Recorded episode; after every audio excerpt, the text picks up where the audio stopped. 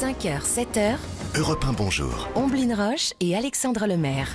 Bonjour Dimitri Vernet. Bonjour Ombline, bonjour Alexandre. Bonjour à Dimitri. tous. Alors on débute ce journal des sports par du football. Après la gifle reçue par le PSG et la désillusion en Coupe de France face à Annecy, Marseille s'est enfin remis sur de bons rails. Eh oui, les Olympiens ont enfin renoué avec le succès hier soir en terre bretonne. Victoire 1-0 face au Stade Rennais pour le compte de la 26e journée de Ligue 1. Trois points importants hein, qui ne leur feront pas oublier leur dernière contre-performance, mais qui leur permettent d'aller de l'avant, comme l'explique le milieu marseillais Valentin Rongier au micro européen de Stéphane Beignet.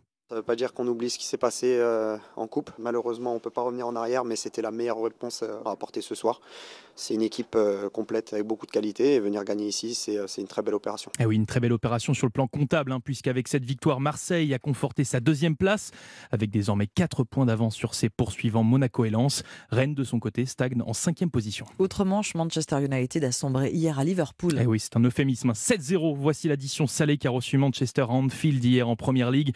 Une humiliation historique hein, qui restera dans les mémoires. Pour vous dire, il faut remonter 128 ans en arrière hein, pour voir Liverpool marquer 7 buts à son ennemi de toujours. Une claque qui fait mal aux Mancuniens, hein, qui ont clairement dit adieu à leur rêve de titre.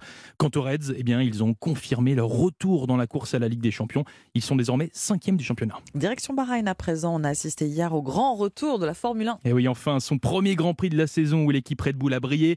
Max Verstappen, le champion du monde en titre, a remporté la course, suivi par son coéquipier Sergio Perez.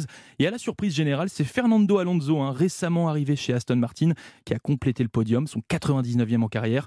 Du côté de nos Français de chez Alpine, le bilan est mitigé. Esteban Ocon a abandonné après trois pénalités. Et Pierre Gasly, lui, a terminé 9e, hein, ce qui reste une belle performance hein, quand on sait qu'il s'était lancé en dernière position. De quoi le satisfaire pour sa première course avec l'écurie française? Ouais, je suis content. On a réussi à, remonter. Je fais une course euh, propre. Voilà, on sait sur, euh, sur quoi il faut travailler. Hier, on s'est on s'est raté, je me suis raté. Et que si on part, euh, on part plus, plus devant, je pense qu'on pourra peut-être aller chercher des plus gros points. Pierre Gasly au micro de nos confrères de Canal+, prochain Grand Prix de la saison dans deux semaines en Arabie Saoudite. Dans le reste de l'actualité sportive, Dimitri. Et bien du rugby avec la victoire de Toulouse hier soir en top 14, 39 à 35 sur la pelouse du Racing. Un succès qui permet au stade toulousain de prendre le large au classement. Ils sont en tête avec 11 points d'avance.